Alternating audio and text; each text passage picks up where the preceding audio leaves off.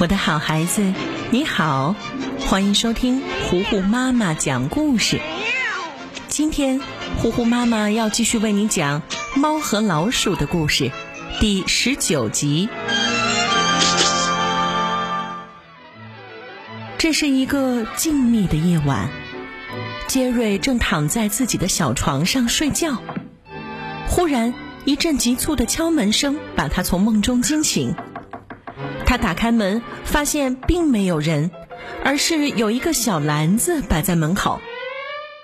他警惕而好奇地瞅了两眼，忽然小篮子跑了起来，三两下就跑进了杰瑞的屋子里。杰瑞赶紧跟过去，掀起盖在篮子上的那块布，原来是一只灰小鼠呀。他拿起附带的那封信，上面写着。请帮忙照顾这只小老鼠，它总是很饿，请一定记得多给它喂牛奶喝。看到这里，灰小鼠对杰瑞舔了舔舌头，摸着肚子，表示自己已经饿了。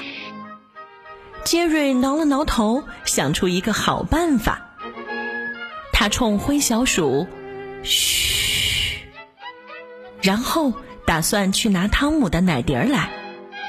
可灰小鼠看到奶碟儿，眼睛都直了，急急忙忙的就要冲过去。杰瑞赶紧拉住他，让他乖乖的待在原地，自己踮起脚尖儿，小心的靠近。谁知他刚走了一半，灰小鼠就踢踢踏踏的跑过去了，三两下就爬上了杰瑞的鼻子，跳到了奶碟儿的边沿上。可是，一下没站稳，他赶紧伸手拉住了汤姆的胡须，结果，啪的一声，把汤姆的胡须拉断了。杰瑞赶紧跑过来，抱住灰小鼠，扑通一声跳进奶碟儿里。汤姆被疼醒了，他皱着眉毛四处看了看，发现并没有什么异样，就放心的舔着自己的牛奶喝。杰瑞和灰小鼠小心地躲在碟子里，大气都不敢出。可一不小心，灰小鼠被汤姆的舌头卷走了。杰瑞赶紧跳起来，扒开汤姆的嘴巴，把灰小鼠拉了出来，然后抱着它转身就跑。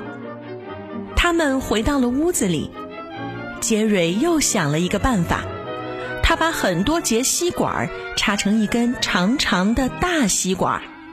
然后把大吸管的一头插进汤姆的奶碟里，让灰小鼠从另一头吸着喝。汤姆发现了，就把吸管从奶碟里拿出来，放进自己嘴巴里，使劲儿的吸，一下就把灰小鼠吸到他这边来了。杰瑞赶紧跑出来，使劲儿的捏着吸管，把灰小鼠救了出来。汤姆一把抓过杰瑞。而灰小鼠悄悄地绕到他身后，拿起榔头对着他的尾巴使劲一敲。汤姆嗷的大叫一声，跳了老高。杰瑞赶紧抱起灰小鼠跑，他们从地毯里跑过去，而汤姆拿了一个玻璃瓶对准地毯，一下就逮到了杰瑞。灰小鼠看到，赶紧又钻了回去。汤姆见状，把一沓厚厚的词典盖住玻璃瓶，让杰瑞逃不出来，然后自己也从地毯下钻了过去。灰小鼠很聪明的拿了一点奶油堵在外面，汤姆刚一钻出来，就一头扎进奶油里。灰小鼠撒开腿继续跑着，而汤姆则生气的拿着苍蝇拍，在他身后猛追不舍。边跑还边拿着拍子打着，灰小鼠被逼进了一个墙角，可怜兮兮地望着汤姆，然后扭过身抱着头。汤姆啪的一声打在灰小鼠的屁股上。杰瑞看到这一幕，生气地踹翻了瓶子，跑到灰小鼠身边，仔细地看了看他的屁股，真是太可怜了。灰小鼠的屁股被打得又红又肿，杰瑞气极了，生气地看着汤姆。汤姆不知道这么严重，不知所措地捂住了嘴巴。杰瑞冲到汤姆身边，拽着他的尾巴，使劲儿地把他往地上摔，还一把把他扔进了垃圾桶里。汤姆也满身是伤，可是谁叫他先欺负灰小鼠呢？汤姆贴着满身的创可贴，在杰瑞的监督下，乖乖的一勺一勺的给灰小鼠喂起了牛奶。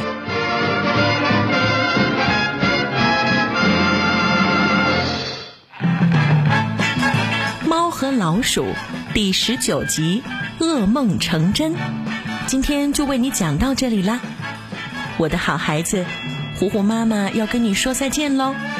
如果你喜欢我讲的故事，记得要推荐给你的小伙伴们，还可以关注糊糊妈妈的微信公众号“糊糊妈妈讲故事”。好了，今天就到这儿吧。